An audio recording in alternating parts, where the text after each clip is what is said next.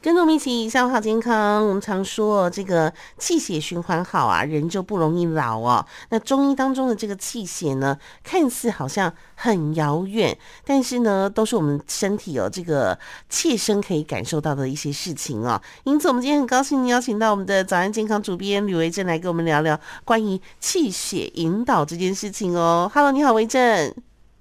嗯，节目好，各位听众朋友，大家好。是，哎，维正啊，到底什么是气血啊？好像很，好像讲得很遥远，但是其实就是跟我们身体上面有关的，对不对？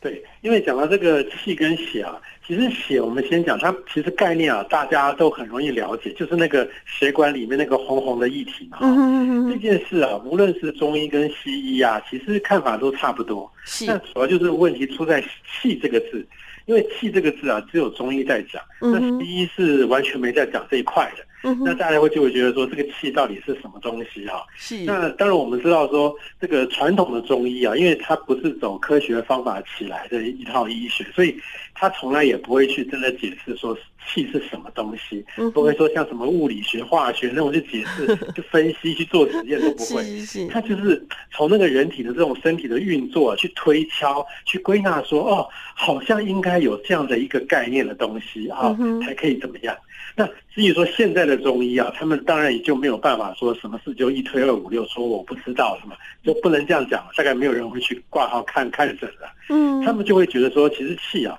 他们会把它统整成是一种像是能量的概念。哦那这个能量是什么？当然也不会说得很清楚，嗯但是他们功用说得很清楚。他们就会说，像气的功用，比方说，哎，它就是帮助这个体内的血液啊，像是推动血液流动这样的一个概念。嗯那哼，或者是还有一些其他的功用，比方说我要维持身体的温度啦，或者是嗯抵抗一些这个外来的病菌，这种邪所谓的中医的邪气啊这些概念。嗯用这个方式，其实这个气也还是一种概念，但是呢，嗯我们今天放在我们这次要讲这个气血的这个循环这件事情上，嗯那我们只要记住，就是说，其实，在中医的概念里面呢、嗯，血液啊，不是说它自己会动，还是要靠气去推动它，才能够哦，才能够到身体的每个地方去。那这个是，是气对于血来讲一个非常重要的作用。那我怎么知道我的气血循环顺不顺畅？有没有什么特征，或者是有什么症状可以了解呢？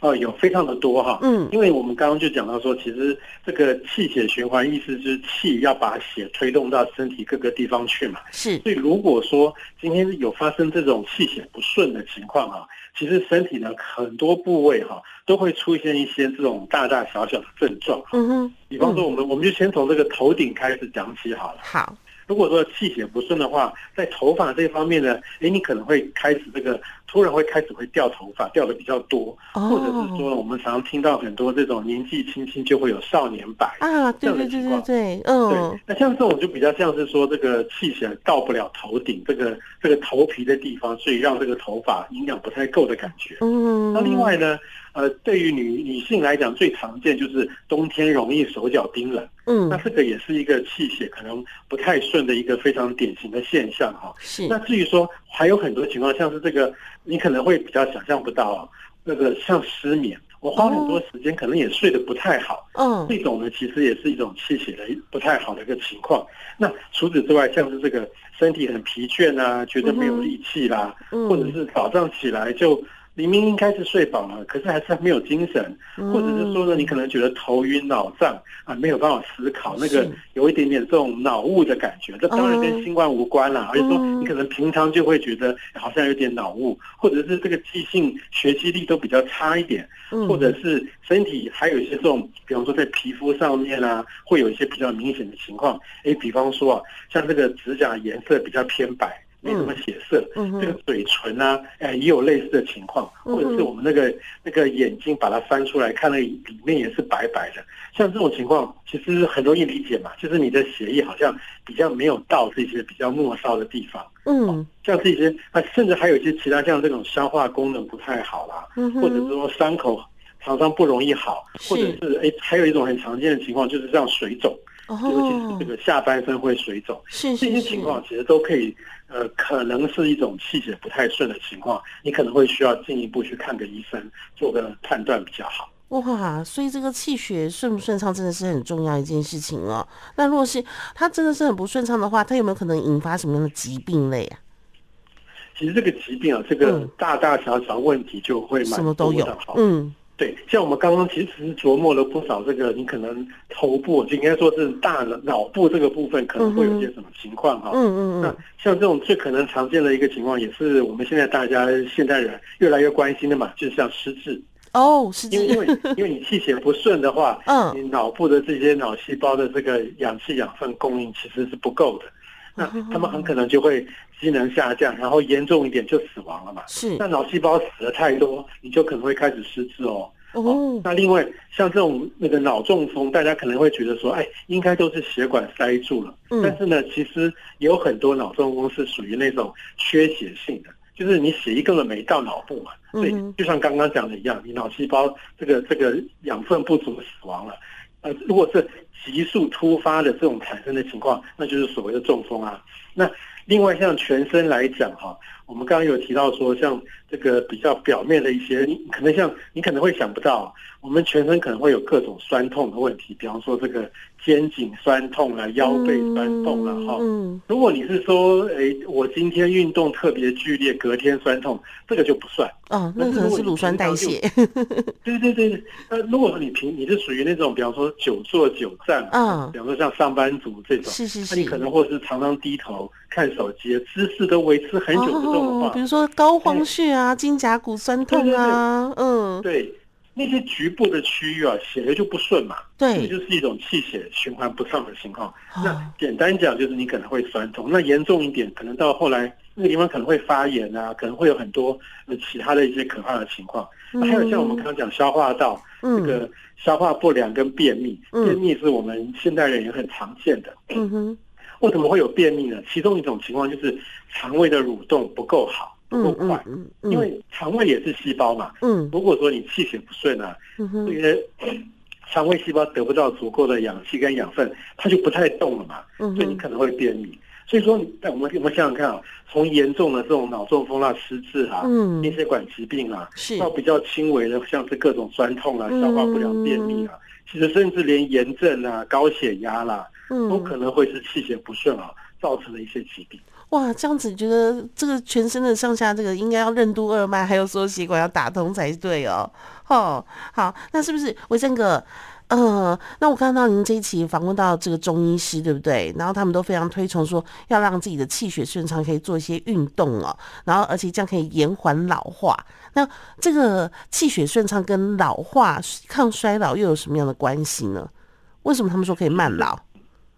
其实这个慢老啊，其嗯实我们刚刚也有大概提到一点这个概念，就是说，嗯因为其实我们的所谓的，我们应该先讲什么叫做老化哈。嗯哼哼哼老化除了随，应该是说除了随着年纪啊，嗯慢慢的，呃，这些身体的这些细胞啦，这些机能哈，嗯你你真的用久了，当然会慢慢的往下掉。就好像我我们不管是买了手机啦，或是电脑，或是各种机械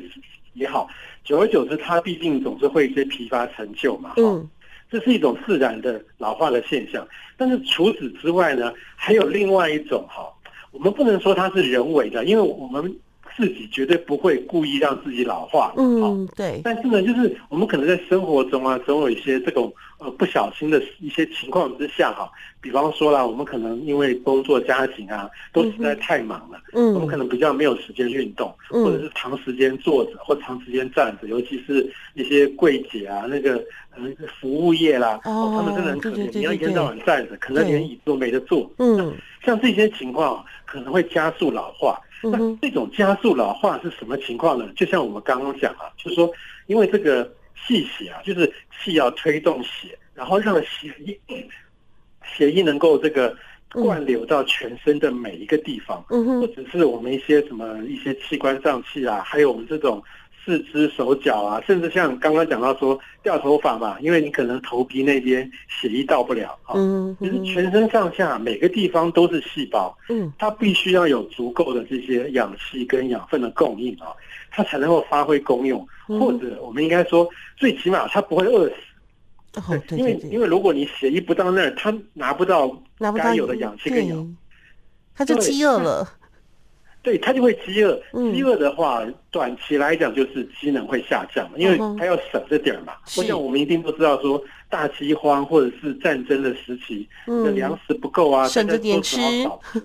对对哎对对，对对，然后可能就会比比较倾向说，哎，吃吃的很少，然后就尽量坐着不动，这样嗯哼哼哼减哼，少这种呃能量的消耗嘛。是那其实我们身体细胞也是这样。可是啊，如果你长期都是这样的一个情况，久而久之，它真的不行啊了，它可能就饿死了，嗯哼哼哼，或者是说，它可能会有一些我们常会。大家可能会听过像什么，呃，这个 DNA 会有些缺损啦、可能没有办法修复啦，哈、嗯像这些情况都是一种加速老化的现象，而他们往往可能都是啊，因为你的这个血液循环到不了那里。以哦说，对于中医导来致讲的，他嗯非常为什么会强调说气血循环好，人就可以慢老？他就是嗯要把这个因素啊，尽量把它去掉，让我们身体的呃几十兆的细胞哈、嗯都能够得到充分的养分跟这个氧气的供应，嗯供供应都足了之后，它不会有这种像是战争一样、饥饿一样这种饿嗯死啊嗯，况，是它，剩下来的就只剩下一个慢慢随着年龄衰老的情况。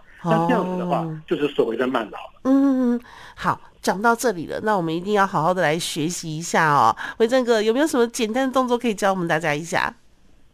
哎，其实啊，这个要在广播节目里教动作， 的确是有些困难啦。我嗯，刚刚也是想了很久啊，但想到一个最简单的，对对对，我们毕竟我们这次其实介绍了很多动作，都是大家可能会熟很这个耳熟能详的，嗯不管哼是太极拳啊、什么八段锦啊、啊嗯五禽禽戏这些戏，，嗯但对对，但但是这些我们要在现在这个广播一两分钟内讲清楚啊，嗯，有困难，所嗯以呢，我们就找了其中有一个动作，真的很简单，嗯而且啊，不仅是针对这个女性朋友，到了冬天啊呢、我想很多人也可能都会用到，就是是说针对这个手脚冰冷这件事情，哦，大家想一下啊，哦哎，如果你发生这种手脚冰冷的情况啊，对除，了我们现在可能会这个双手插口袋啦，嗯或者是用这个暖暖包之外啊，嗯，我们最常做的一个动作是什么？是不搓是就是对，就是搓手，对两搓手手在用那个手掌对手掌这样稍微搓一下，大概只搓个几秒钟，对，好像感觉上这个手掌比较热，对不对？嗯，对对对对对，但是哎，但是其实啊，在中医师看来啊，这样做啊还不够好。啊因为你这样子稍微搓一下，嗯一下子啊，那个那个热就散失掉了，摩擦生热就没了。嗯哼，在中医师看来啊，他推荐了一个呃精进版，这个非常建议大家可以用的这个精进版的搓手的方式。这嗯个搓手要怎么搓呢？很简单，我们刚刚讲到说，我们在平常搓手的时候啊，你回想一下，你是不是都是两只手都是五指并拢，嗯，然后呢手掌对手掌就直接开始搓手？对，对，那实际上呢，中医会建议啊，嗯不要五指并拢，那而是五指都张开来，而且张开啊呢嗯互相要交叉。哦，交叉，对，然后